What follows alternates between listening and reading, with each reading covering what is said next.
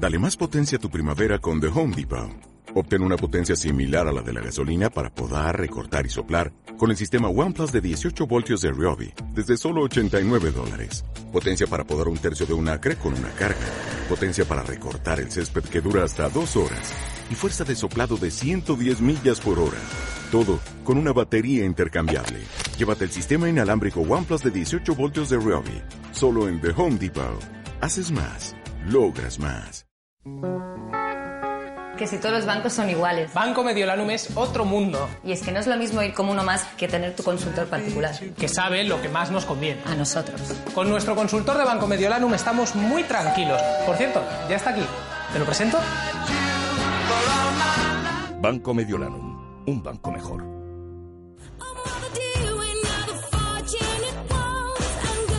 Llegó el momento de decir adiós a lo que te sobra. Disfruta de una forma ligera con el nuevo Brugal Suspiro. Descúbrelo. Brugal Suspiro, inesperadamente ligero.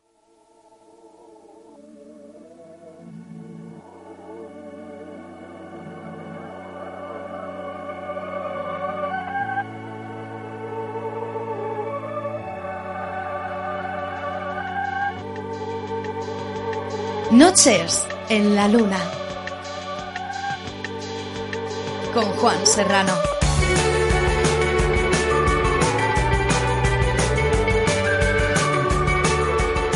Pues muy buenas noches y bienvenidos a Noches en la Luna. Es un auténtico día especial realmente. Nos hemos venido a, más ni menos que a la Alfalfa, a Sevilla.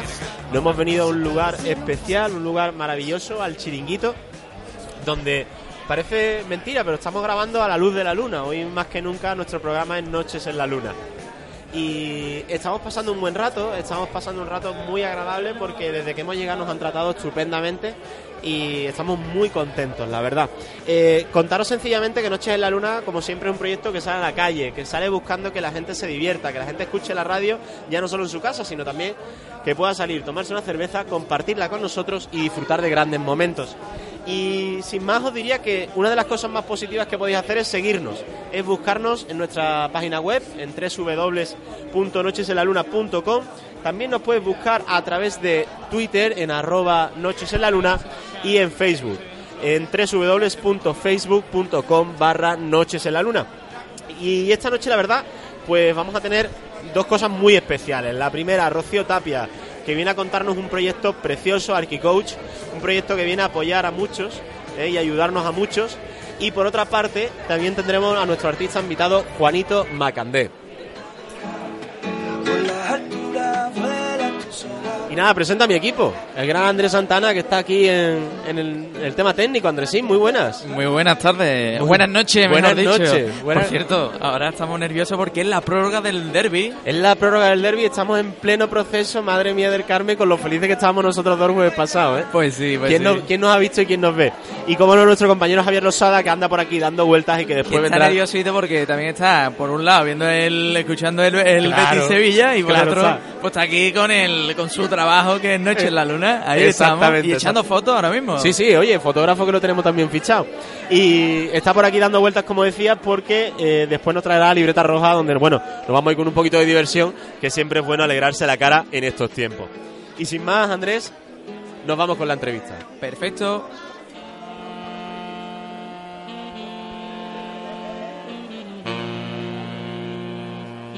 Pues Rocío, muy buenas noches. Rocío Tapia, que lleva un proyecto encima que es ArchiCoach. ¿Qué tal estamos, Rocío? Muy bien. Muy bien, ¿no? Acércate bien el micro así que se te vea de frente. Ahí estamos. que se te escuche bien. Rocío, eh, preguntarte, ¿cómo nace ArchiCoach? Nace por una inquietud. Eh, cuando yo me formé como coach, mm, lo primero que pregunté fue, bueno, ¿cómo se vive de esto? Porque tenía muy claro que quería, que quería dar, que quería dar y que quería facilitar.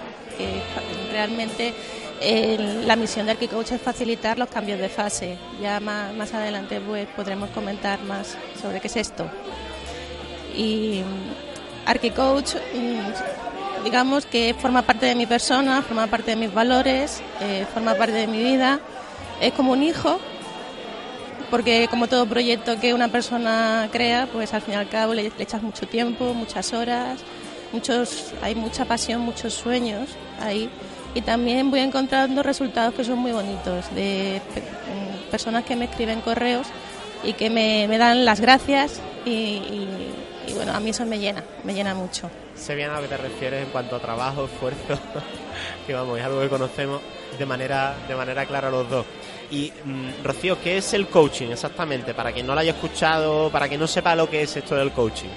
El coaching es una metodología que cuenta con más de 30 años en su haber y procede de diferentes fuentes. Eh, principalmente se basa en el principio socrático que dice que toda persona es especialista de sí misma. Entonces, eh, lo que hace el coach es acompañar para que salga el experto que hay en ti. Eh, ¿Cuándo es importante esto? ¿Cuándo puede ser importante? Pues cuando hay cambios de fase, cuando hay crisis, cuando crisis sociales o crisis personales o crisis de empresa o en este caso la crisis que tenemos los arquitectos, ¿no? Y bueno, eh, el arquitecto entonces necesita un entrenamiento mental, se podría decir, o arquitectura mental para el arquitecto, es extensible cualquier persona, profesional, esto puede llegar a cualquiera. Sí, por supuesto. eh, vamos a ver, entrenamiento mental sí, entrenamiento emocional también. Eh, lo que consiste es en poner en nuestro cerebro a nuestro favor. Entonces, esa metodología lo ofrece. Eh, además de esa metodología, yo voy aplicando pues otras herramientas que he aprendido pues con, otro, con otras formaciones, como neurociencia, eh, yo doy información cuando estoy en un proceso de, pues mira, el cerebro funciona así y de esta forma, entonces tienes que tener eh, especial atención en esta historia, en esto y en esto, entonces doy como una información ampliada para que se entienda mejor cómo va el proceso.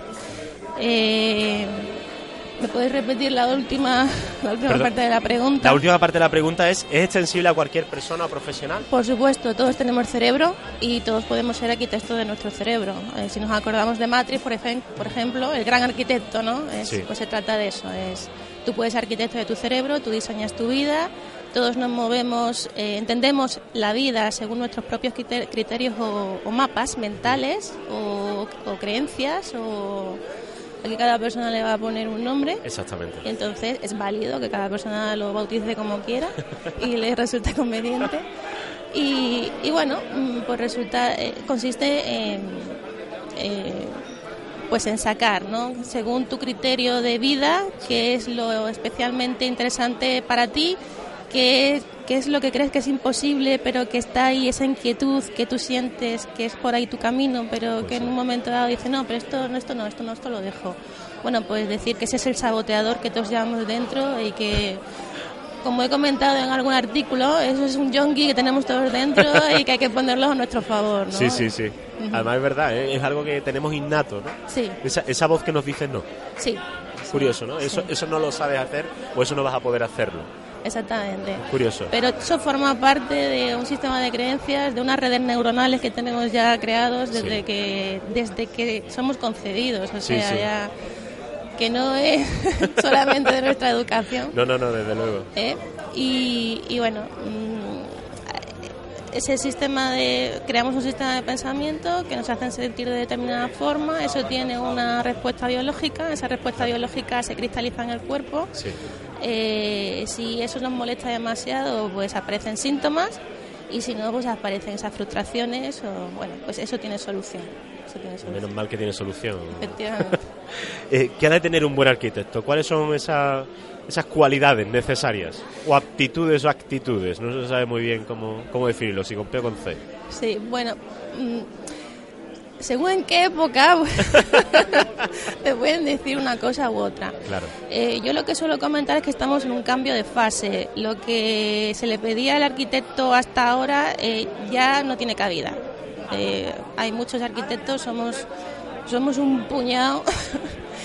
y hay un montón de escuelas de arquitectura que siguen echando arquitectos fuera que lo que el año pasado estuve en un congreso, estuve de ponente, estuve el día anterior y el día después y el día anterior pues me dio por levantar la manita cuando escuché a uno de los directores decir que, que estas cosas y entonces pregunté que si, ¿por qué no había más conexión entre la universidad y, el mundo real? ¿no?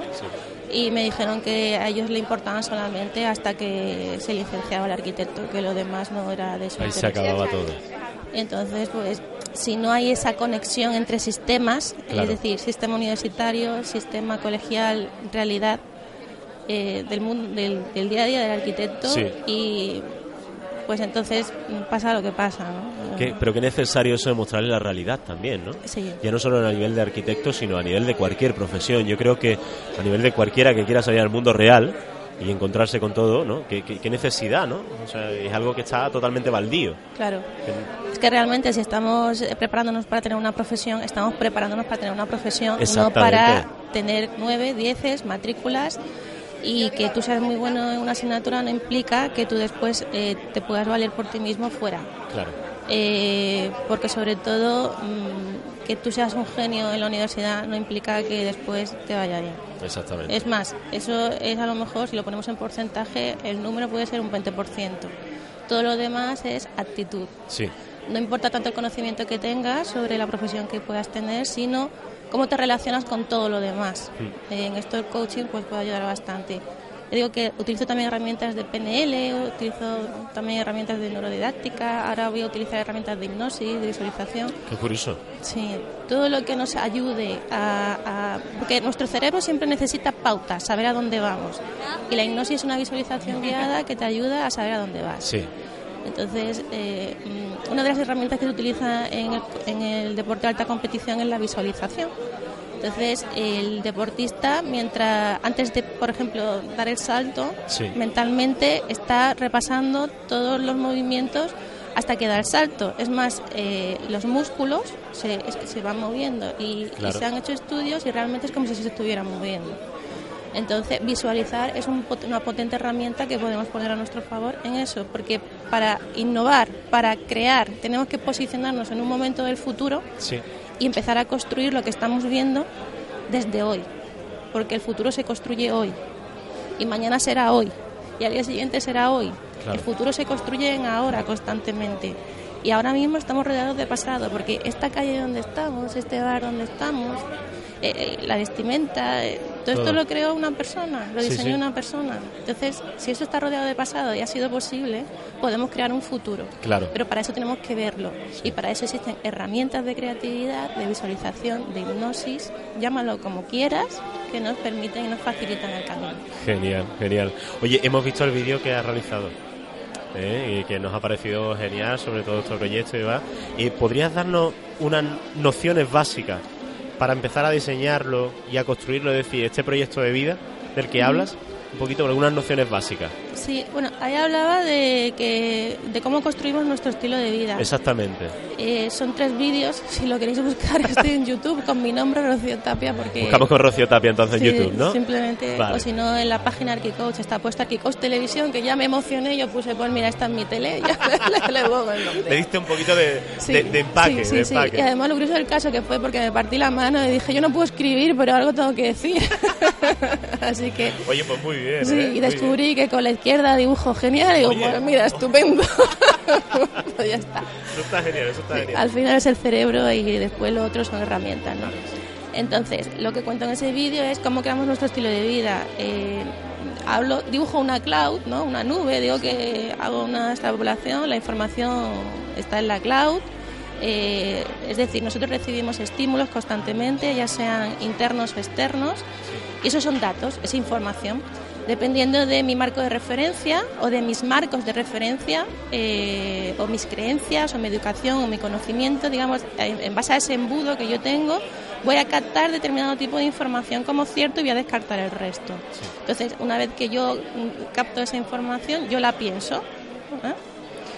En cuanto la pienso se me empiezan a crear esas redes neuronales que, antes comentábamos. Eh, pues por ejemplo, eh, cómo me pongo el zapato en el pie derecho. Yo tengo ahí mi red neuronal que me dice cómo me tengo que poner el zapato en el pie derecho. Eh, es un ejemplo tonto, pero bueno.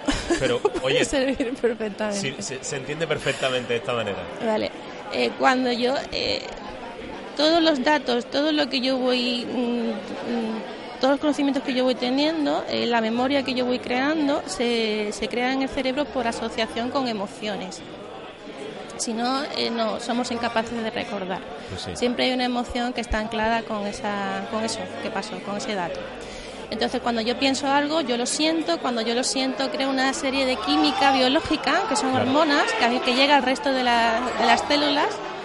Y pues entonces, en un momento dado, yo puedo sentir alegría porque eso que estoy pensando pues me está dando alegría, o eso que yo estoy pensando me está recordando a una situación del pasado y me está diciendo, uff, sal de aquí. ¿Vale? Ante esa, ante esa respuesta biológica de mi cuerpo, eh, yo me comporto de determinada manera eh, que puede ser como confrontación o como, o como huida o como placer, porque lo estoy pasando genial, y después obtengo un resultado. Cuando yo tengo ese resultado, eh, los datos, lo meto, o sea, saco la información y otra vez se vuelve a producir el proceso. Entonces, si eh, ese proceso, ese ciclo es negativo, yo me estoy metiendo en un desagüe, es como un desagüe. Claro. Entonces todo el agua se da por ahí, toda mi energía se da por ahí.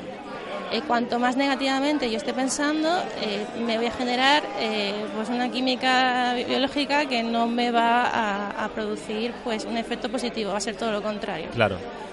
Y, y entonces, mm, comportamiento negativo, me puedo no está mal enfadarse, ya lo digo, ¿eh?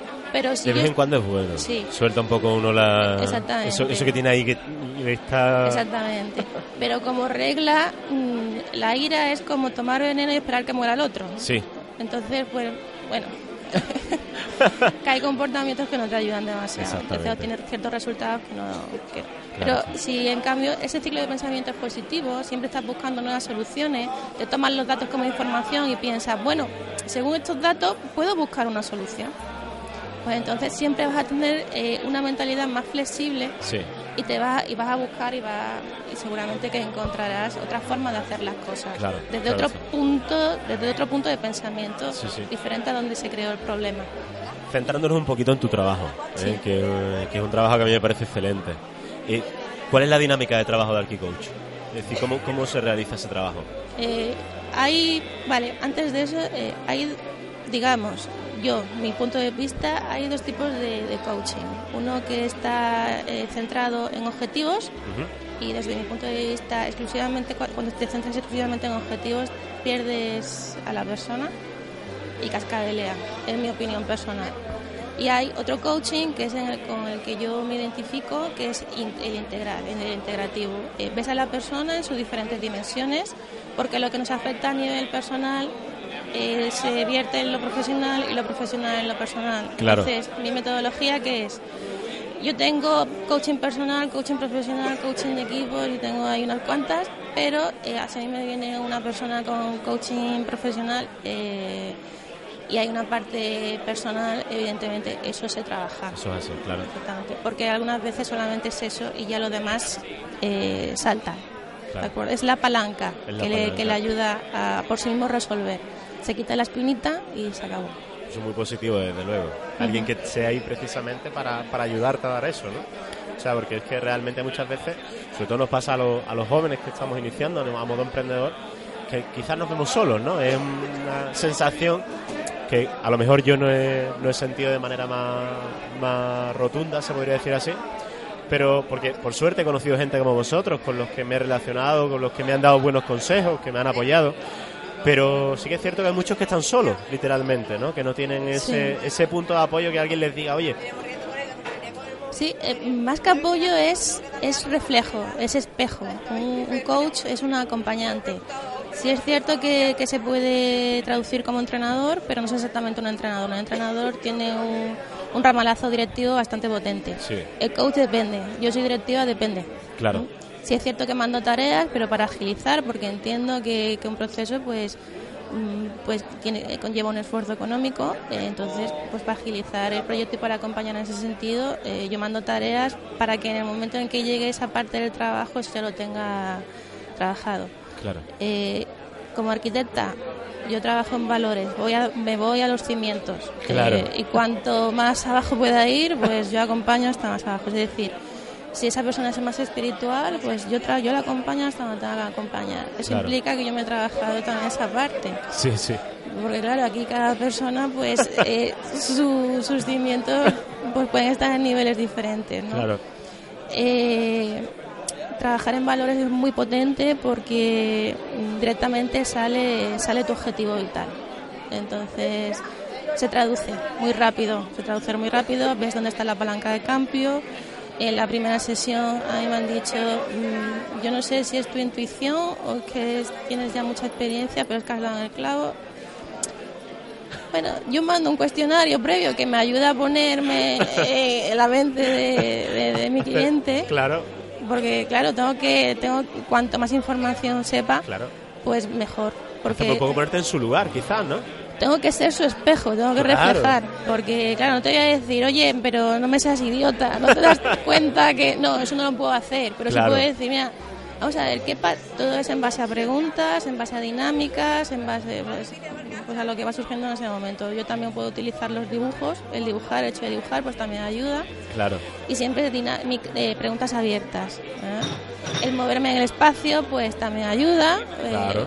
por ejemplo, un tip que si puede servir. Si estás con un problema y no es capaz de dar con una solución, levántate de donde estés y vete a un paseo. O cámbiate de sitio y ponte en otra punta de la habitación. Eso ya ayuda a nuestro cuerpo a, buscar una nueva solución, porque ya no estamos en el mismo sitio.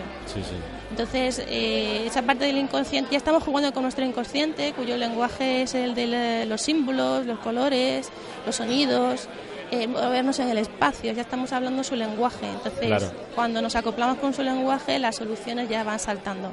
Porque el consciente es esa parte que traduce eso que nos está diciendo nuestro inconsciente. Eh, mira aquí, mira aquí, mira aquí. Pero claro, tenemos que conocer ese lenguaje. Pues es genial. Oye, ¿y cuáles son los retos de Arquicoach? Retos, pues mira, un gran reto es internacionalizar, que cuando lo consiga, más de una en Argentina me va a dar la enhorabuena.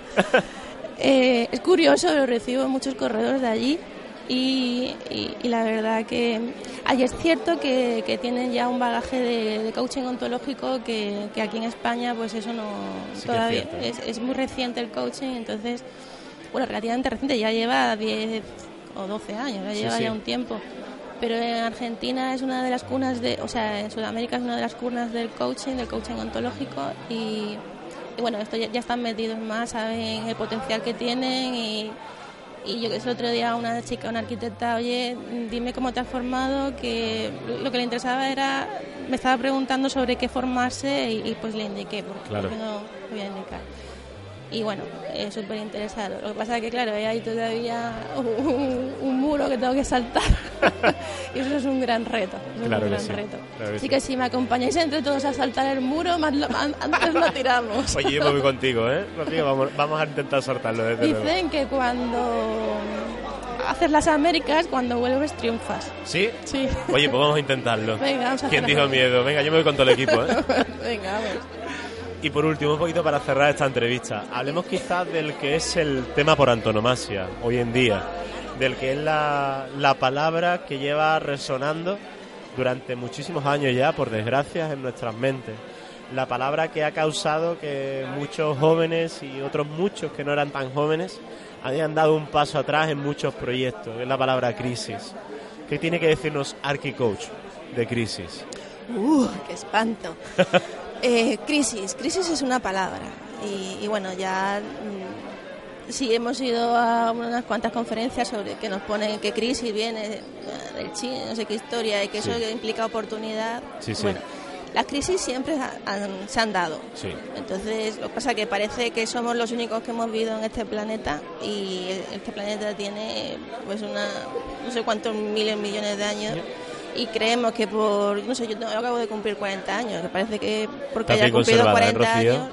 Te, conservas muy bien, ¿eh? Muchas gracias. No, se puede decir lo contrario. Porque mira, mírame a mí, con 27 tengo más canas y estoy hecho, estoy hecho a perder, ¿eh? O sea, esto es una cosa horrible. Pues un tinte. no quedan bien en los hombres. ¿Quién, ¿Qué estaba diciendo? estoy bebiendo agua. No, eso es verdad, ¿eh? Doy fe, doy fe, doy fe. No, estabas hablándonos de, la importancia de, esa forma de pensar. Sí, que ponemos el siempre en, nuestro periodo vital. El siempre ese según que, lo siempre, los nunca, lo, esos son generalismos que no nos ayudan. Claro. Eh, entonces, mm, crisis va a haber siempre. Muy bien dicho. Muy bien dicho. Muy bien dicho. no, este te, puedo negar la verdad, lo siento mucho. No, son cambios de fase, es como la naturaleza. Eh, el cambio es transformación y la transformación, pues como la vida, pues tenemos, pues hay tsunamis, hay huracanes. Para la naturaleza eso es una crisis. Pues a lo mejor no. Claro. A lo mejor es una, una reestructuración, ¿no? Sí. Que, porque este planeta se va moviendo. Bueno, sí. pues nosotros nos vamos moviendo con él. Claro. O sea, ya no estamos en cuando empezó la entrevista, ya nos hemos movido unos cuantos kilómetros. Pues sí. Entonces, crisis que implica cambio de fase. Cambio de, de fase implica eh, un punto eh, de vista nuevo. Y un punto de vista nuevo implica mirarse a uno mismo. Entonces, el gran cambio en esta sociedad es un cambio personal. Todo cambio profesional, eh, para que sea bueno, tiene que ir de la mano de un cambio personal. El cambio de esta sociedad es, desde mi punto de vista, no es en grupo, no es en masa, es de forma puntual en cada persona que, vivimos en este planeta, ¿no? Eh, que creemos que, podemos apoyar al cambio, que podemos apoyar a, generar nuevas soluciones, a crear, a innovar, a, motivarnos, a, seguir adelante, porque la vida está para vivirla, no está para sufrirla ni para trabajarla. Entonces, hay determinados tipos de creencias que no nos ayudan y hay que entender crisis como cambio de fase. Si yo estoy frustrada y me siento impotente, sé que tengo que cambiar algo en mi mentalidad porque me he quedado anclada en, el, pasado.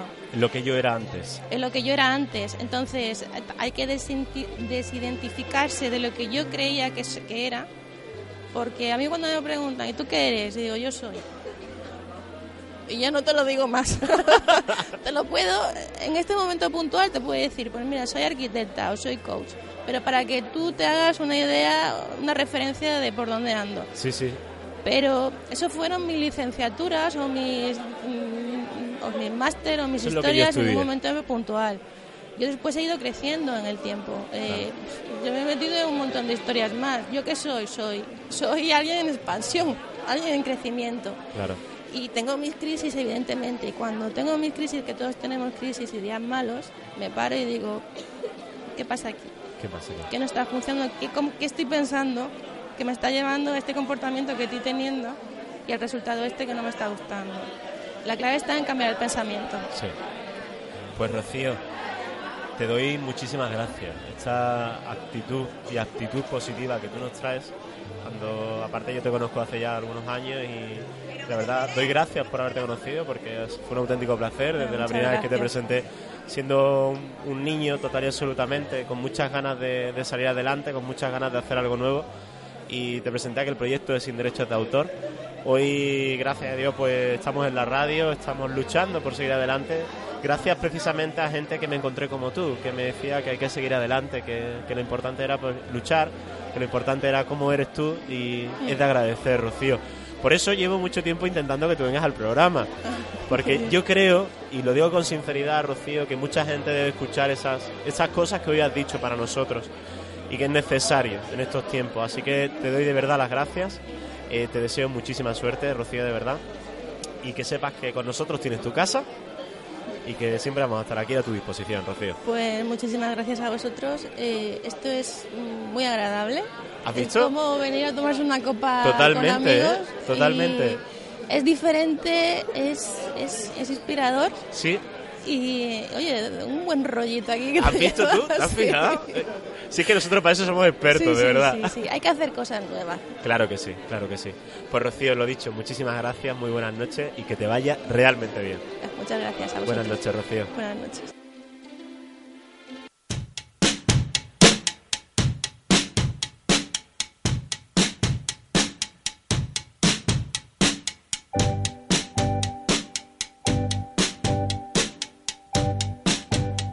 La agenda cultural con Andrés Santana.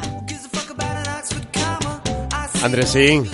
¿Qué pasa? Muy buenas noches. Muy buenas noches. Muy buenas noches. ¿Qué pasa? ¿Qué, qué, es de tu vida ahí detrás de esos controles técnicos, tío? Pues yo aquí estoy, por un lado, preocupado a ver lo que pasa con el Betis Sevilla. Porque tú estamos todavía un poquito con el corazón en un puño, totalmente de acuerdo. Con el corazón en un puño, pero por otro lado, estoy feliz porque estamos en un ambiente agradable. Estamos aquí en el chiringuito. Totalmente. Que nos han tratado desde primera hora fabuloso. Fabuloso como nos han tratado, sí que es verdad. ¿Qué quieres que te diga? Vamos a, repasar un poquito la, agenda cultural que tengo ganas de... Pues cuéntanos qué tiene que hacer Sevilla para un poquito acercarse a la cultura cada, cada semana.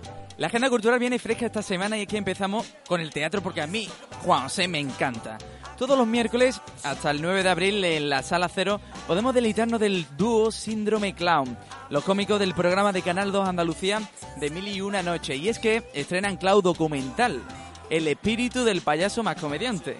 Todos los miércoles a las 9 y cuarto y oye, entrada a 8 euros con una consumición. O sea, está bien, ¿no? No está nada mal, no está nada mal. Entrada a la venta en taquilla en la Sala Cero y por internet en patronbase.com. Pero no solo tiene eh, clown documental, sino también este fin de semana en la Sala Cero a las ocho y media y diez y media, viernes y sábado, y de seis y media y ocho y media los domingos, el dúo Síndrome Clown presenta Mejores Posible. Una conferencia sin vergüenza. Entradas desde los 10 y 13 euros. Entrada a la venta en la taquilla de la sala y por internet en patronbase.com. Y oye, Juan José, es que esto no te lo puedes perder. A ver. Te lo repito y no te lo digo más, ¿eh? Hasta el 6 de abril tienes para disfrutar en la Plaza de la Encarnación, la Seta, de una obra histórica, Poncio Pilato. Todos los fines de semana, viernes, sábado y domingo a las 8 y media. Las entradas en grupo salen más baratas, así que reúnete con más gente, hasta 15 personas que te vale 6 euros. E individuales unos 9 euros. Y oye, este es el sitio, ¿eh? En el Antiquarium del Espacio Metropol, Parasor de la famosa seta de la Plaza de la Encarnación. Tiene una cita con la historia, llega Poncio Pilato, organizado por el Instituto de la Cultura y las Artes de Sevilla. Colabora el consorcio Turismo de Sevilla, la Delegación de Fiestas Mayores del Ayuntamiento y la Universidad CEU San Pablo de Sevilla. Pero si a ti, que te gusta mucho la música, te apetece, en detrimento del teatro, esta semana también hay conciertos por la ciudad hispalen- hispalense. Este viernes está por la mañana el Festival Universitario de la Primavera que se celebra en el Estadio Olímpico. Pero es que por la noche, por la noche, Me encanta tenemos, cuando se emociona, ¿eh? Una cosa... por la noche tenemos, para rematar la fiesta, vente a la sala Malandar, y es que sonríe ahí Juanito Macandé, que está allá al lado nuestra, que estará nuestro amigo Juanito a partir de las 10 de la noche presentando las canciones que escribí mientras volaba. Recordad, Juanito Macandé en la sala Malandar en torneo número 43 a partir de las 10 de la noche. Valen 9 euros anticipada y 12 euros en puerta, pero es que está ya agotada, Juan José, está Pero agotada ya. así me han que- dicho, me ha contado por ahí un secretito, que a lo mejor algunos afortunados pueden ir a acercarse a la puerta, que a lo mejor pillan alguno. Muy buenas noches, Juanito. Buenas noches, compadre, ¿cómo estamos? Qué alegría de tenerte aquí. Más alegría la mía que hayáis venido ustedes aquí. Porque no hemos venido a tu sitio preferido en Sevilla, Juanito. a, a mi, a mi despacho. A tu despacho, qué alegría, Dios mío, aquí en el chiringuito contigo Sí, compartir esta noche. Ole, compadre. Es maravilloso. Juanito, de la línea de la Concepción. Sí, señor. Flamenco de pro, pero además flamenco hipster. O sea, te, te- te está colocando en un sitio importante, Sí. hay que decirlo. 12 años ya en el mundo de la música. 12 años, compadre. Tres discos en solitario. Este es tu tercer disco que se llama ni más ni menos que las canciones que escribí mientras volaba. Exacto. Un disco que la verdad a mí me tiene en sí misma, Juanito, tengo que decirlo. Muchas gracias, compadre. Me alegro que te llegue, hombre. Eh, es maravilloso. Juanito, eh, ¿cómo empiezas tú en la música? Pues mira, yo empiezo porque yo siempre cuento la misma anécdota, porque empecé un día que vino mi padre a buscarme al colegio, pues me monté en el coche, tendría yo 11 años y llevaba una cinta de cassette puesta con la típica cinta que ponía varios y grababa varios artistas Sí, en la sí. misma cinta. Muy auténtica. Ahí está, y empezó a sonar y uno y, y y saltó un tema que fue, era Camarón, como el agua. Y bueno, no me acuerdo muy bien, ya hace muchos años, pero lo que sí me acuerdo es que yo sentí ya en ese momento que yo quería ser músico. Me, me llegó muy adentro ese tema y allá a través de ese, de ese tema entré en el mundo del flamenco y entré en toda la historia.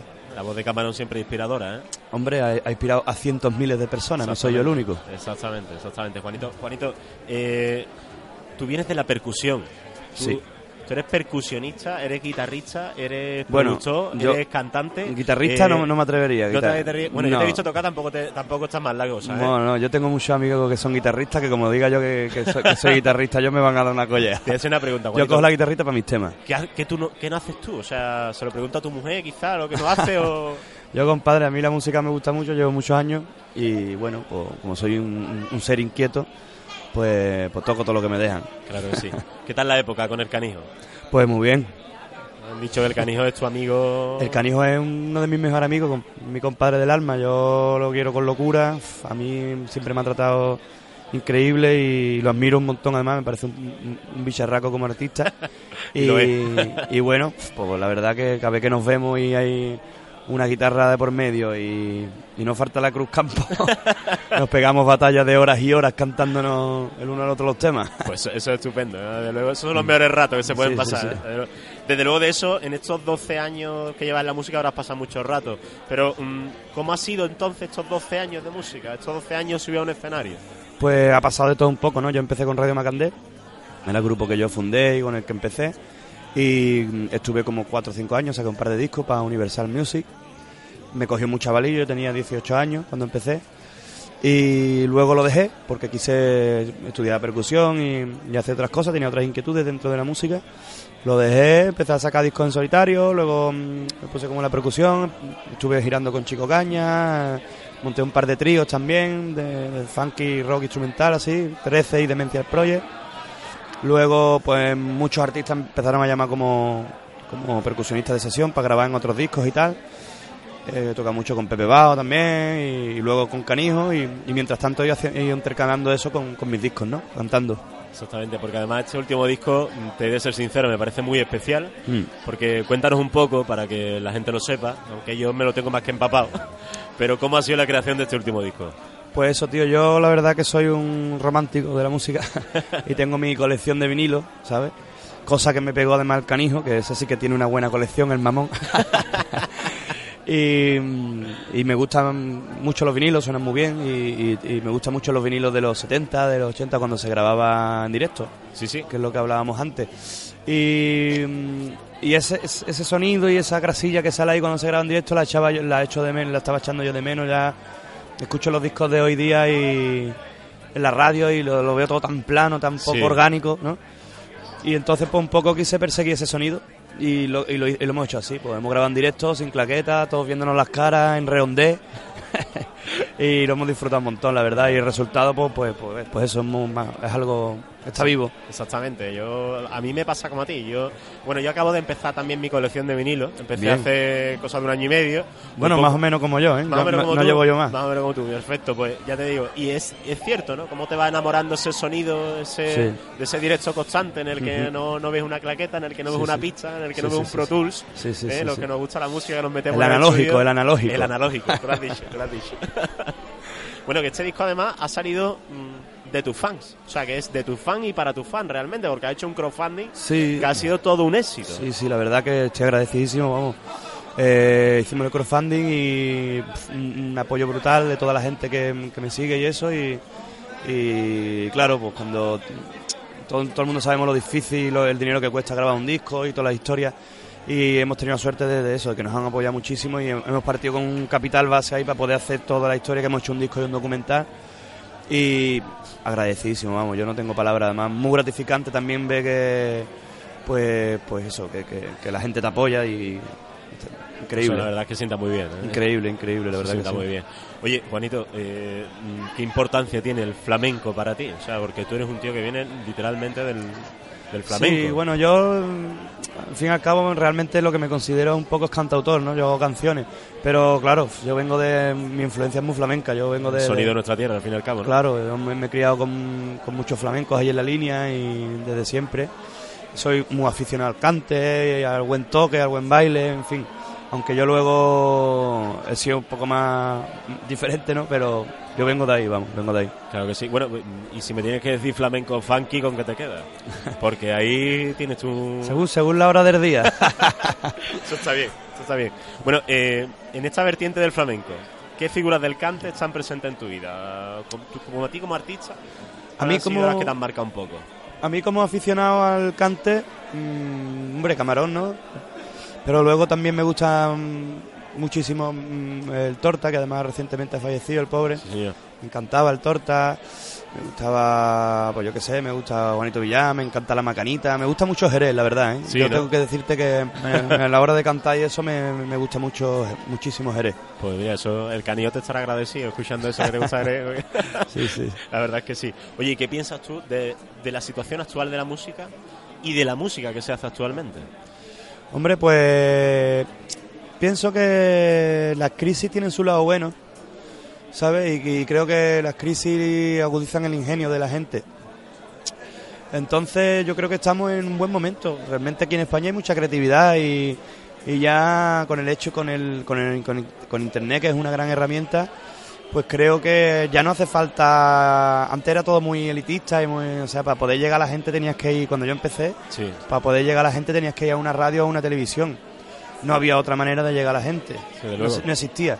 Ahora sí, ahora tú puedes cantar, hacerte una canción en la habitación de tu cuarto, la cuelgas en YouTube y, y, te pueden estar viendo en China, ¿sabes? Sí, sí. Y eso es un gran escaparate, entonces yo creo que estamos en un buen momento. Para mí, la verdad, creo que estamos en un gran momento donde, donde no hay límites para la creatividad.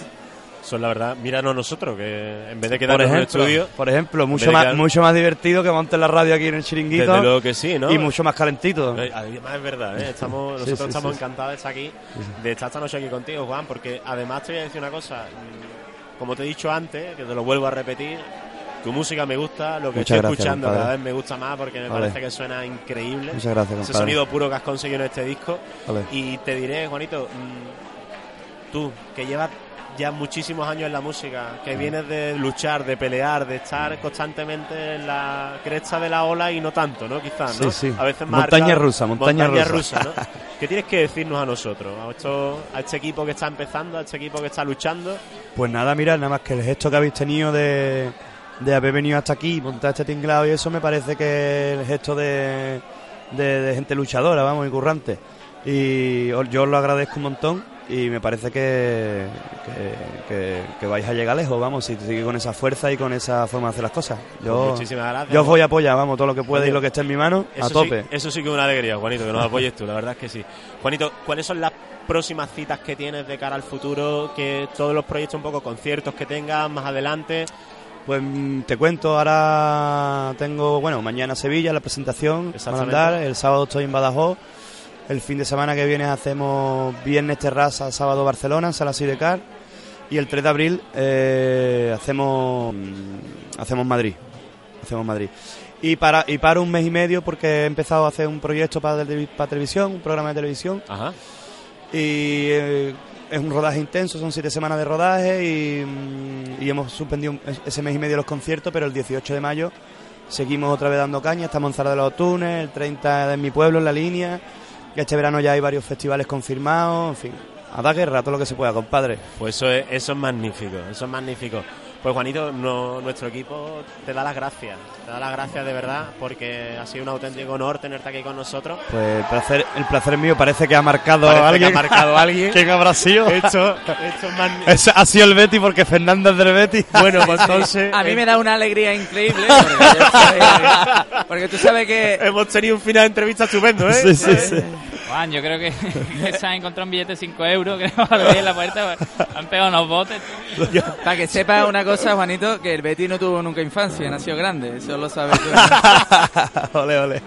Pues, bueno, compadre, yo- Hemos tenido gol, hemos tenido tenido gol. Es- aquí hay, hay, hay emoción en la Ahí, grada. Totalmente, Qué totalmente. pedazo tío es Juanito, ¿eh? La verdad Ay, que sí, compadre. y parece ser que la cosa sigue por ahí.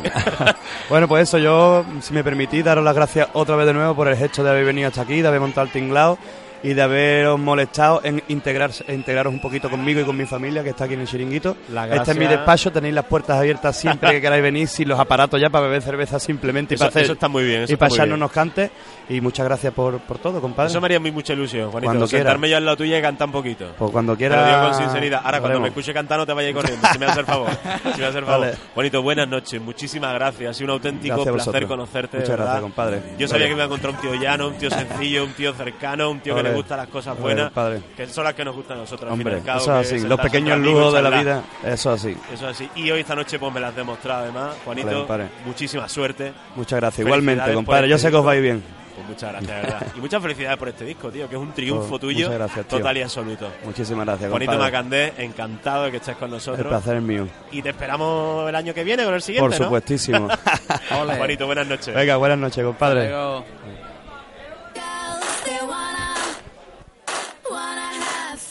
Andrés, ¿Qué pasa? Yo tengo una gana de, ¿Tú de tienes sed? tomarme. Sí, ¿Tú tengo sed, sed? porque tengo una gana de tomarme un ron Brugal Suspiro, ¿eh? Con un cola, una cola light, porque yo, yo ahora me estoy cuidando un poco, porque viene la boda de José Luis, viene también nosotros con la primavera, viene la Semana Santa, y yo tengo ganas de un poquito de, Hombre, de tomarme un ron Brugal Suspiro. lo bien que sienta, lo bien que sienta un Ron Brugal suspiro en estos momentos. Oh, es que Te- encanta. Esto es gloria bendita, o sea, cómo entra, cómo te deja, Madre con tu mía, cola es que- además, como tú bien has dicho, para la boda de José Luis nos viene bien. ¿Cómo le damos a José Luis hasta que se case? eh? Madre mía la que le vamos a dar. Espérate un momento. Llegó el momento de decir adiós a lo que te sobra. Disfruta de una forma ligera con el nuevo Brugal Suspiro. Descúbrelo. Brugal Suspiro, inesperadamente ligero. Espérate un momento porque tenemos aquí una persona bastante especial. Lorena, buenas noches. ¿Qué pasa? Pero, ¿cómo, cómo tú por aquí? Pues fíjate que me han dicho que venía Juanito Bacante y he dicho, pues porque no me paso yo también por el chiringuito y participo en Noches en la Luna, que me Ma- encanta este programa. Madre mía, qué alegría, Dios mío, que tú nos digas esto, Lorena. Hombre, pues sí, porque os he escuchado los podcasts y la verdad que está muy guay el rollo que lleváis de montar así la radio y que la gente vea cómo se hace la radio en directo, que yo también pertenezco al mundo de la radio y es muy bonito. Pues claro que sí, Lorena, te agradecemos mucho que te hayas acercado, que te hayas sentado con nosotros. Mira, yo de repente mira para allá, te he visto, digo... Dios una aparición mariana, estoy aquí pero- delante de ti. Qué bueno, qué bueno, qué bueno. Oye, pues me alegro mucho. ¿Cómo te va a ti? Realmente, Eh, cuéntanos un poco. Pues yo nada, mira, acabo de llegar de Madrid, eh, estoy currando en los 40 principales. Exactamente. Y estoy preparando ahí algunos proyectitos de tele también para verano, o sea que muy bien, vamos, no falta trabajo que eso hoy en día Eso te agradezco. está muy bien. Y aquí celebrando en el chiringuito tomando unas cañas, ¿por qué no? Yo, yo estoy Pero- emocionado porque Lorena Castel está aquí con nosotros. Hombre, ya ves tú. Madre mía, ahora meter Betty y ya que estoy ya Pero sobre todo, la ¿sabes lo- panacea, sabes lo que ¿eh? me Pues no, te- no lo des todo, no lo des todo por vencido, ¿eh? Uy, que madre todavía mía, estamos ahí. madre mía, me parece a mí que Lorena va por otros lados que nosotros, ¿eh? Me parece a mí. ¿Sabes lo que me emociona a mí? Que Lorena es una, una mujer que ya lleva tiempo en radio, que además, si nos ha escuchado, cosa que no, todavía nos agrada muchísimo Sí, más. sí, he visto vuestra web y he escuchado lo- algunos podcasts y tal, y mola. Oye, pues, Vi lo de Jace, que además he estado con él también y, y me pareció muy muy guay. Sobre todo el proyecto muy muy chulo que montéis todo esto tinglado para que la gente lo pueda ver. Porque Pues claro que sí. la gente piensa, ¿y cómo se hace un programa de radio? Están todos aburridos ahí, metidos en un cuartucho y dices, no, No, no. aquí se puede mostrar la música, la gente lo puede ver, ves al artista en directo, participas en directo, que es la magia también un poco de... Fíjate si participas en directo que de repente pasa por aquí Lorena Castel, se Fíjate. con nosotros Claro, y dices tú, Dios mío de mi alma, ¿no? Eh, esto, es, esto, vamos, esto es impresionante. Oye, pues Lorena, eh, te pregunto sencillamente y rápido, porque antes se lo preguntaba a Juanito, ¿qué es lo que no hace Juanito? ¿Qué es lo que no hace? Pues, madre mía, no sé, porque hace de todo este ¿Qué señor. te iba a decir? Es Es que- un pozo de, de inspiración para mí y de creatividad constante. O sea Madre que. mía, o sea, que... que- que así, es el, así es el amor. Madre mía, Así es chica. el amor, os lo recomiendo, ¿eh? Sí, yo quiero ya me he enterado, ya me he enterado que hay un- uno de los vuestros que se casa. Se casa, se casa este fin de semana José Luis. Oye, ¿y si te pido un favor, Lorena? Venga, pídemelo. ¿Y si te pido que tú le digas a nuestro compañero José Luis que Ole. se casa este domingo? Oye, los felicites de una manera así como el gol, emocionante. Me, qué maravilla. Pues mira, yo, José Luis, te deseo que, que seas muy feliz en tu matrimonio, pero sobre todo que te quieras a ti mismo y la quieras a ella tal y como es. Que nunca cambien, porque el amor es así de bonito cuando, cuando es de verdad y cuando cada uno se respeta su espacio y a uno mismo. Madre mía, esto, mira la música que nos pone, madre mía, madre mía. Estas cosas, estas cosas me pone tiernísimo. Lo pone tiernísimo. Qué así. Bonito, eres un romanticón. Pues sí. No sabes hasta qué punto nuestro Andresín, que, que lo decimos que es nuestro Pablo Alborán, porque tú lo miras así de perfil, Pues eh, tienes aquí a un Pablo Alborán y a un David Guapo. madre ¡Ay! mía. Tenéis ahí unos parecidos Es verdad, razonables, David ¿no? guapo, ¿eh? Se Creo que me salgo de lo normal entonces. Sí, tú eres más exclusivo, ¿ves? Gracias, gracias. Sí, señor, Lorena me ha dicho que soy más exclusivo, Andrés. Lorena me lo ha dicho, lo siento mucho. Yo tendré que decir que Pablo Alborán se parece a mí porque es más pequeño que yo. Ah, bueno, bueno, bueno, bueno, bueno. Y más bajito. También Qué mala. Uf. Madre mía. No, Lorena, sencillamente, oye, muchas gracias por haber participado de esta manera tan improvisada y tan divertida con nosotros. Y oye, que también aquí tienes tu casa, ¿eh? Que si algún día tienes algún proyecto con el que quieras decir, oye, que estos chicos. Venga, pues cuando tenga algo guay que conozco. contar, os llamaré. Pues claro que sí, nos llamas cuando tú quieras, Lorena. Muchísimas gracias. Genial, pues un besazo y a todos los que escucháis pues eh, Noche en la Luna. En Elite Radio FM. Sí, pues nos vemos, eh, nos vemos en los bares. Oye, sí, qué señor, mejor sí, sitio. señor. Qué bueno, tío, qué bueno. Sí, señor, esta chica me cae genial, ¿eh? Oye, la cosa está de gole hoy, no sé ni qué estará pasando. Yo Venga, estoy me voy pasando un mal rato, ¿eh? caña. ¡Hasta luego! Dale, dale. Ay, hasta luego, hasta luego. que, que creo Andrés, que Andrés. ¿cómo- vamos a pasar co- con la libreta roja. ¿Cómo se está poniendo la noche?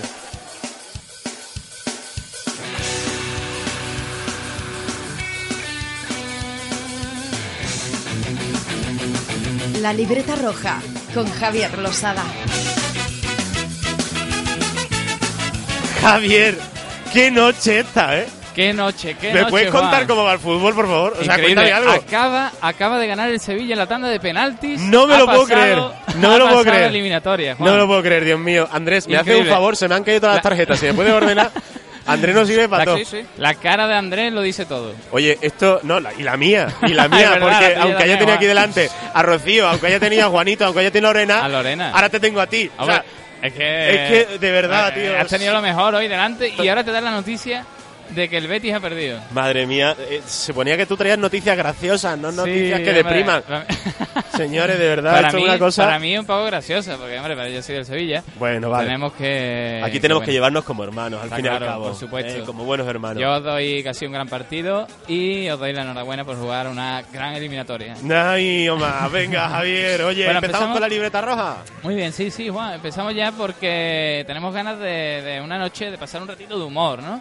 Aquí en, en el chiringuito, que estamos aquí a pie de calle hoy, más que Esto- nunca. esto estamos a pie de calle. Es o sea, tremendo. dan ganas, dan ganas de hacer lo que se hace en Semana Santa, lo de aquí en la calle, Sí, sí, sí. mm, en la calle Huelva mientras está pasando el Cristo. ¿Sabes? Te, te entran ganas, te apetece de ponerte en este plan, ¿verdad? Además, sí, es que me están cayendo las velas de moco. ¿Sí o qué? porque estamos aquí redente, ¿sabes? Como si fuera Oye, la no mad- hace tanto frío, hombre. Como si fuera la madrugada, ¿verdad?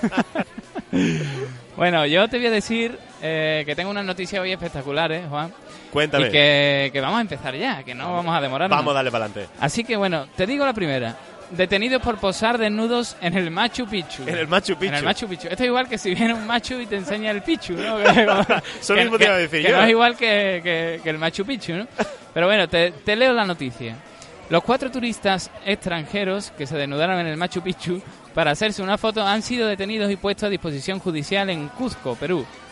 Dos turistas, que eran australianos, y fueron detenidos en el acto porque dos horas más tarde, y perdón, dos horas más tarde detuvieron a otros canadienses por la misma razón. Es decir, se ha puesto de moda el selfie, se ha puesto de moda desnudarse en Machu Picchu, Juan. Pero, ¿esto, esto de qué Yo- va? Vamos, yo ¿y la los verdad- canadienses también? Yo, yo es que le digo, yo, tú eres muy chulo, ¿qué? Sí, sí, sí. ¿Eh? ¿Vas a enseñar la picha en el Machu? lo, que, lo que le diría el policía, ¿no? Cuando lo detuvo. ¿eh? Tú no tienes vergüenza, hombre, como Vamos, diría. si, si, el, Eh, si el policía del Machu Picchu, atención a lo que te voy a decir, le di- se acerca y le dice textualmente, tú no tienes vergüenza, yo personalmente, yo aplaudo, yo aplaudo. Bueno, es que esta nueva moda, pues, se ha hecho a partir de que de, de este mismo momento que salió la noticia, se colocaron unos carteles en que no se pueden, pues, mostrar eh, distintos tipos o partes del cuerpo, ¿no? Porque es irrespetuoso para el monumento. Así que bueno, hostia, tío. Pues ¿Qué te nada, ahí yo, es que ahí se ha sacrificado a gente. Ahí se ha sacrificado a gente, tío. Te vas a desnudar, tío. Un respeto, hombre. Por favor, hombre. Por favor, Ya, tío. Es de, poca vergüenza. Bueno, la policía del Perú pues se ha quedado con el material de, de las cámaras, ¿no? Un poquito pornográfico, diríamos en este momento. Pero bueno, de hecho los policías pues se han puesto, imagino, las botas, ¿no? Pues tú Claro. imagínate si tenían fotos desnudas en Machu Picchu, tú Ya dime que no tendrían esa gente, ¿no? Madre mía. En los cuartos de baño de los Madre hoteles, en los mía. hoteles y en las cosas, ¿no? Madre mía, madre mía. Pues tú fíjate, vamos, cómo se han puesto los policías. La gente está fatal, ¿eh? Bueno, la siguiente noticia es que unas gemelas australi- australianas se operan para ser idénticas y comparten novio. ¿Qué dices? Yo, tío, es que ¿dónde vamos a llegar? Javier? tío? ¿Dónde va a ¿Qué llegar la dices? tecnología? Porque la operación, la operación en convertir a dos personas idénticas no es un clon. No, no, es no. Son Esto- gemelas esto y ahora es estético, esto- No, no, pero esto yo creo que le habrán operado el cerebro, ¿no? Porque Claro. porque tú imagínate si son gemelas, es que son gemelas. Claro. ¿Cómo se van a operar para ser idénticas? Es que es una cosa surrealista, Javier. Yo de verdad. Y lo peor de todo no es eso, para compartir novios, Javier. Para compartir es que novios, es que cuando tú te planteas, perdona, o tú eres muy fea, Pero- o tu hermana es muy fea, Pero es que o esto no tiene sentido. Sí, pero es que esto no tiene no. sentido. Bueno, te voy a decir, te voy a decir un poquito de la noticia. Es que dice Ana, Ana y Lucy de Cinque son dos gemelas australianas de 28 años que se han gastado alrededor de 160.000 euros Ahí va la leche, ¿eso se lo ha dado su padre o qué? en operaciones para ser todavía más idénticas. Nacieron con un minuto de diferencia, que ahí es donde está el cambio de, Claro. realmente de, del físico. minuto después. Claro, le daba más oxígeno, entonces una estaba más vieja y tal. Exactamente. esas cosas. Eso le pasa como los de Canarias, que Bueno. uno tiene un acento y el otro otro. Los Canarias hablan razón. menos, hablan diferente a nosotros. Pero bueno, mi pregunta es, ¿se han Sí. gastado cada una 130.000 euros o entre las dos? ¿O, se ha Sea operado como- una solo y se ha operado...? Sea como sea, es una pasta. Yo digo, pero es que yo no sé si se ha operado una para parecerse a la otra, o se ha operado una un tobillo, la otra un- una mano y la otra un ojo. Habría que buscar, habría que buscar los datos. Para compartir también pues operaciones, ¿no? Ya que lo comparten claro, todo, claro, comparten novio, tío. Es Exactamente, que, exactamente. es que la verdad que, que es increíble esto. Bueno, nos despedimos aquí de Juan y de Lorena. Que se marchan, adiós. Y, y bueno, pues lo que lo que digo, pues, se, han re- se han inyectado relleno en los labios y se han hecho la misma operación de aumento de pecho y se han reconstruido las cejas para que quedaran iguales. Madre mía, pisi. Yo es que estas cosas, tío, no, no, la comprendo. Y además inspirándose en el look de Kim Kardashian. Que, o sea, que la cosa va peor. o Sí, sea, sí, sí. Es que, que ya la- es que no es que sea que se haya inspirado para parecerse a alguien bonito. Sí, sí, sí. Bueno, yo la verdad que no conozco a esta mujer, pero... No, tampoco, pero bueno, en fin. No vamos a opinar peor- más de lo, pe- debido. Lo peor es que comparten el novio. Eso, eso a mí lo que me raya, lo de compartir el novio. Yo, yo... O sea, yo no comparto ni los Vamos, macarrones. O sea, yo- sí, sí. claro, tú entiéndeme, ¿sabes? Me parece muy, muy desagradable esto. A mí lo que me pareció eh, tremendamente gracioso es lo del novio, ¿no? Entonces yo investigué un poco y lo llamé. Lo llamé a este hombre y las declaraciones que me hizo fue exactamente esta. no me dijo más nada. Cuatro tetas tiran más que cuatro carretas. Eso fue lo que me dijo a mí. Eso fue lo que te y digo, colgó. ¿no? Y colgó. Y colgó Y directamente. colgó. Oye, por cierto, ¿me has dicho que estas mujeres eran de dónde? Eh, eran de Australia. De Australia. Bueno, ¿no? y son, son de Australia. A no ser que se hayan hermanas. operado el A ver de eran de dos hermanas. ten en cuenta, ten en cuenta. Puede ser. Que puede todo, ser. todo tiene su aquel, todo tiene su aquel. Sí, sí, puede ser, no lo sé. Sí, sí. Eh, quédate muerto con esta noticia. Vamos. ¿Conoces a Jesse Rodríguez? Hombre, Que le, le mandamos ánimo porque se acaba de lesionar Sí, verdad, gravemente. eso muy grave, ¿eh? José? Y, pero bueno, es que me ha hecho mucha gracia. Porque ya vi al Kun Agüero hacer esto, desafortunadamente. Sí. y lo he vuelto a ver con Jesse Rodríguez. Sí. Y es que presenta en Twitter Big Flow, su nuevo tema de reggaetón. ¿Qué dices? Tú sabes, yo qué Ya sé. tú sabes, Juanjo, ¿no? Dios mío, de verdad, bien. Que sé Rodríguez haciendo Bueno, reggaetón, el tío. futbolista este del Real Madrid, eh, Jesse, ha presentado abiertamente en Twitter el teaser, que es un avance, ¿no? Un Sí. tráiler, eh, podríamos decir, o un, un pequeño corte Sí, de, de su nuevo tema que está preparando junto a artistas como Henry Méndez o Deviel. Madre mía. El canario es la mitad de Big Flow, un grupo que junto a DJ Nuno mezcla rap y en él reggaetón. Ya Madre no mía. puedo decir más nada. Madre Eh, mía, madre Esta mía. noticia a mí me desconcierta un Totalmente, ¿eh? poco. Ya sé que eres malo decir, cantando. Pero con este videoclip, por favor, que te suba la ficha Real Madrid, porque si no va a pasar mucha hambre. ¿no? Esto lo tenías que haber hecho. Esto lo tenías que haber hecho en pleno reggaetón, ¿eh? Yo- Esto se yo- te tenía que haber escuchado reggaeteando, ¿eh? O La sea, verdad te, que tenía sí. que haber visto al pitbull que llevas dentro, o sea. sí, sí. O sea, sí. te lo digo Yo sinceramente. la verdad que sí. Bueno, eh, tenemos aquí un, Te huyen. un te público huyen. que empieza a pegarse puñetazos. un público que se ha pegado puñetazos por aquí, por no sé, no sé lo que habéis hecho. Eh, yo de momento iba a preguntar y, habéis salido todos disparados hacia atrás. Ah, yo creo, vale, yo creo que por el hecho de, por el hecho de que, de que bueno, pues iba a preguntar y toda la gente quería salir en radio y se ha golpado aquí al escenario, ¿no? Bueno, yo quiero preguntar aquí a una muchacha que esto está en el aire, sí, en el aire, igual que el azar, el azar de Sevilla. Vamos a preguntarle primero el nombre para que sepamos quién es. Un momentito, espérate que te ponga el micro, chiquilla, porque si no, esto no, no puede ser. Venga, un, momentito, espérate, Valme, ha dicho que es Valme, Valme como el hospital. como al hospital, ¿vale? ¿Y también tiene 25 años como al hospital o no? Ah, bueno, venga. Bueno, no vamos a decirlo en la antena. ¿Tú eres consumidora de reggaetón? No, no. No eres consumidora de reggaetón. ¿Qué, qué música te gusta? A ver, El heavy metal. el heavy metal. Bueno, entonces hoy no, no casa mucho con Juan tampoco. Con Juanito Macandé tampoco casa mucho. Si es heavy metal, bueno, le, le, le diremos unas indicaciones para que para que se pase a lo mejor ese estilo, pero no lo veo yo mucho a Juan en, en el estilo de heavy metal. Bueno, yo, yo voy a coger a una persona que está aquí a la izquierda, por favor. Eh, dígame. por aquí me están diciendo que la coja, no sé qué quieren decir. Bueno, por favor, eh, tu nombre. Eh, Conchi. Conchi. Y, y me ha metido un tirón de la camiseta que casi me la parte Conchi. No sé. Eh, eh, yo creo que es amante de Camarón. Creo que antes pues me va a partir la camisa, la verdad. Venga, a ver, me está diciendo algo que, que no lo escucho, a ver. Que no puedo hablar yo. Eh, pues aquí se te escucha perfectamente. Bueno, eh, ¿te está gustando el programa? Sí, me encanta. Muchas gracias. No, no pregunto más porque la verdad que, que no me voy a arriesgar. bueno, seguimos con la, con la noticia, Juan, la siguiente noticia. Vamos para adelante. Eh, y es que dice, esta noticia podría ser en un futuro muy lejano. Sí. Eh, yo podría ser el, el protagonista. Vamos a ver. Bueno, el protagonista secundario. Bueno, podemos entrevistar aquí unos perros. eh, sí, que se favor? están peleando, esto es fascinante. Eh, la, una- radio, la radio cobra vida. Una- ¿eh? unas palabras, unas palabras, perro. Yo creo que la Ah, radio. no. Bueno, eh, la verdad que, que la noticia dice, la noticia dice que un, un modelo, un modelo de Playboy, perdón, una modelo de Playboy, irá a la cárcel por no declarar los regalos millonarios de su novio octogenario. ¿Qué dice?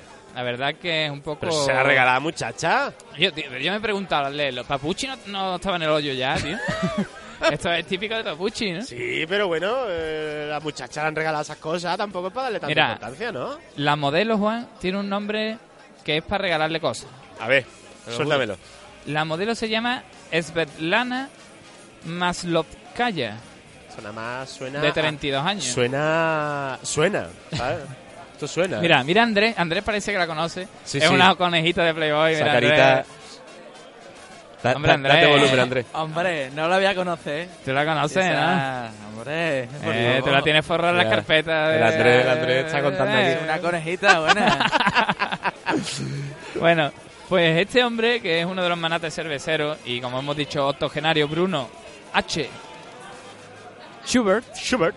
eh, que le hacía muy buenos regalos, pues más de un millón de euros que se gastó este hombre en esta conejita y la muchacha pues no lo declaró. Y ahora la cogió Hacienda y le ha dicho que qué pasa. Claro. Que tú puedes estar muy eso Claro. y ser modelista de Playboy y recibir regalos, Claro. pero que lo vaya declarando, hombre. Que Hombre, yo lo que pienso es que por qué yo no me he casado con ese hombre. Porque un millón de euros, tío, madre mía. Hombre, ¿eh? Yo es que lo declaro, ¿eh? Hombre. Yo a mí el tío me regala, coño, un mesero y yo lo, re- lo declaro, pero... Tú lo declaras todo, ¿no? Yo lo declaro, le declaro, le declaro hasta mi amor. Eso mismo, ¿eh? mesero. eso te iba a decir. bueno, tú imagínate que lo van a meter a la chiquilla en la cárcel. Imagínate que te toca a Pobrecita. ti en la cerda, guau. Que me toca a mí en la cerda. Qué sudores te han entrado, vamos, más grande. Es que se me ha puesto la cara colorada. Javier. de verme. Una conejita Playboy en una cerda es una fantasía erótica, guau. Tío, tío, esto es una cosa... Y yo, tú lo has triunfado. Que me arresten, me explico, ¿no? ¿Sabes? Eso no es una condena, eso es una alegría. Eso es el cielo. Eso es una gloria bendita. Anda que no. Y yo, es que la verdad es que no tiene que robar por ahí nada. vos. Y yo, que a gusto estamos aquí, ¿eh? tío? Estamos en la gloria bendita. Es el La chiringuito es que aquí en la calle. Están pasando por aquí porque estamos justamente en, la, en lo que sería el pasaje. Y es que nos está mirando todo el mundo con cara de ¿y esto? ¿Esto qué? ¿Esto qué? La Porque- verdad que está estopetado Está después del bien, partido tío. y tal. Sí, además que aquí se está muy bien. Que la verdad que eso, que fíjate, para, pillarte la cerda, ¿no? Coño, yo me entero de que la cárcel... es- es- o sea, ¿eh? ¿y cometo algún delito? O sea, Tú si me entero de la cárcel, ¿qué? ¿Me cometo algún delito? Eh, y te pide su cerda, ¿no, pillín? Hombre, yo es lo que quiero. Yo es lo que quiero. No sabe nada. no sabe es lo que tío. quiero. Bueno, pues la siguiente noticia a mí me ha parecido un- romántica pero cobarde. Romántica pero cobarde porque nos dice que tatúa a su perro con un mensaje de amor a su mujer. Madre mía. Oh, qué bonito, qué bonito. ¿Y qué le puso? ¿Te quiero, Chati? o sea, Chati es un nombre típico de perro, ¿sabes? Hombre, podría dar pego, diría para Claro, los dos, ¿no? Claro, claro.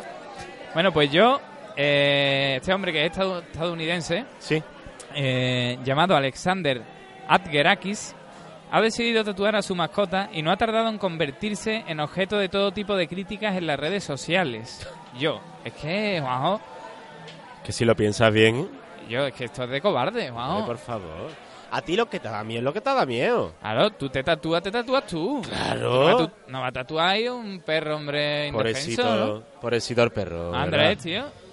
Eh, Es que me parece una indignidad y una insoli- solidaridad increíble, Claro que sí, tío. claro Que Es que esto, me parece... la, la asociación esta de protección de animales tenía que actuar de Hombre, oficio. Está, está como está, mosqueada, mosqueada.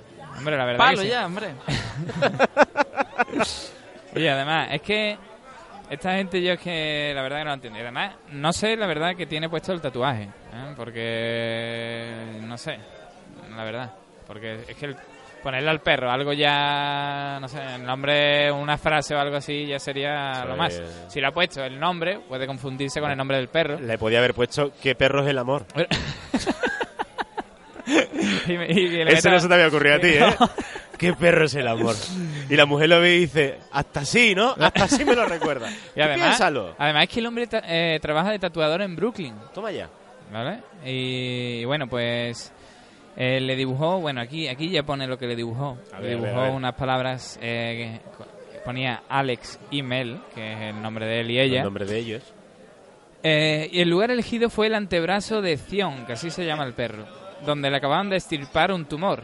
Madre bueno, la verdad es que lo hizo el hombre para tapar la... La Entonces tiene, nosotros hemos Ah, estado bueno, aquí criticando bueno, aquí a- bueno, bueno, hombre, bueno. al muchacho y Oiga, la verdad tampoco- que... Tampoco, tampoco vamos a ser tan, Vamos a tan vida. machacón, tan machacón, tan machacón, hombre. Así que bueno, eh, el hombre lo ha subido a Instagram, esta, este tatuaje, y ha conseguido muchos seguidores. Yo le iba a decir que, bueno, un poco sinvergüenza, ¿no? Por el tema de aprovecharse del perro indefenso. Bueno. Pero bueno, eh, Bueno. leyendo esto que hemos leído al final... Esa pues última tampoco- parte que nos deja también un cierto sabor buen de boca, ¿no? Eso, Es una eso. cosita buena. Y bueno, te dejo esto por aquí, Andresín. Y, Y yo Andrés, también. Andrés. Andrés, que tengo mucha sed. Que tiene mucha sed. Y es que la hora va llegando. Esta es la hora buena, Es Andrés. ahora lo que hay que hacer es tomarse un ron Brugal suspiro. Un ron Brugal eh, suspiro, sí, con señor. Cola light y ya no te digo nada. Eh, Pa- Javi, yo para- siempre te lo digo. Para celebrar eh, la victoria del Sevilla o el partido en sí. ¿Qué y, coño? La próxima boda. Y la Que boda José Luis de lo José casa Luis. este fin de semana, por favor. Claro que suspiro, sí. claro que inesperadamente sí. ligero. Inesperadamente. Inesperadamente ligero, sí, señor. Yo me voy a tomar Bueno. una Bueno, boda, pues seguro. eh, sencillamente y siendo breve, porque el chiringuito apaga las luces, el chiringuito apaga las luces, así que me dirijo, me dirijo a la gente que está en la puerta del chiringuito. No sé si me escucha alguien. La gente de la puerta del chiringuito. Buenas noches a todos. Desde la radio. queremos queremos escuchar un gran adiós, que nos vamos a despedir de esta noche del programa. Muy fuerte, un adiós muy, fuerte. fuerte. A las tres. Un adiós muy fuerte. Una. Están cantando. Están cantando por el Betis. Esto es maravilloso, señores. Señores, una gloria bendita haber celebrado este programa del Chiringuito. Muchísimas gracias a todos nuestros oyentes. Os esperamos como siempre en Elite Radio FM. Muchas Buenas gracias. noches, muchas gracias Andrés, muchas, no- muchas gracias Javier. A y ti, hasta el próximo viernes en la radio y el próximo jueves en los garitos de nuestra ciudad. Os esperamos. Buenas noches. bien, buenas noches.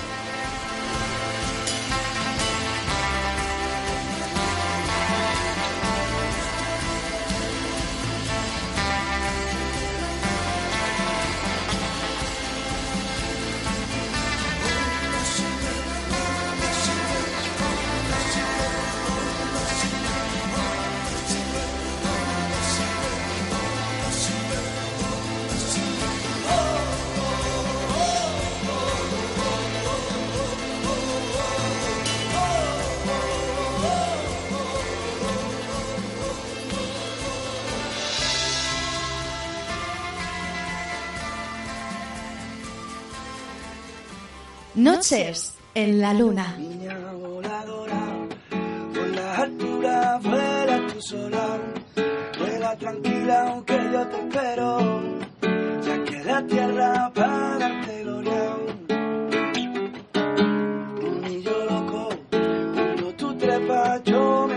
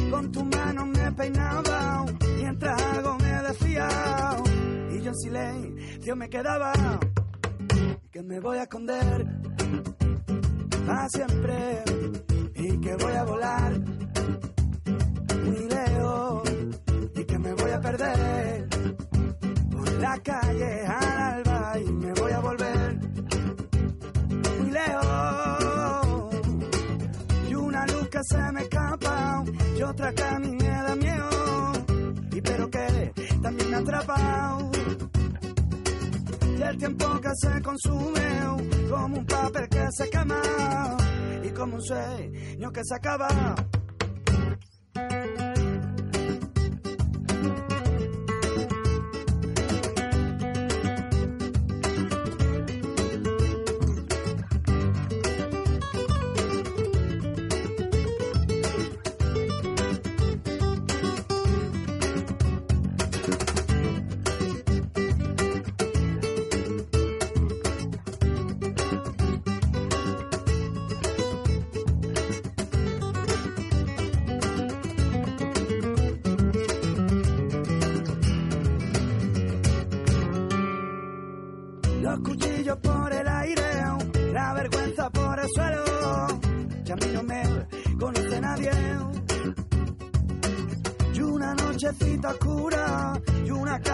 salía y la sangre que se derrama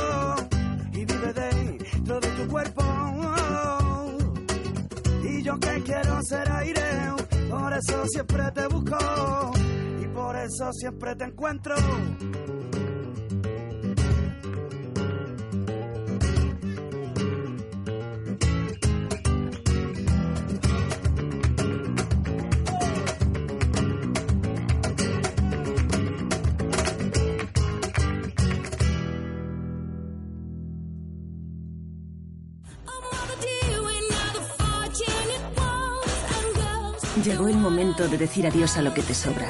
Disfruta de una forma ligera con el nuevo Brugal Suspiro. Descúbrelo. Brugal Suspiro, inesperadamente ligero. Que si todos los bancos son iguales. Banco Mediolanum es otro mundo. Y es que no es lo mismo ir como uno más que tener tu consultor particular. Que sabe lo que más nos conviene. A nosotros. Con nuestro consultor de Banco Mediolanum estamos muy tranquilos. Por cierto, ya está aquí. ¿Te lo presento? Banco Mediolanum. Un banco mejor.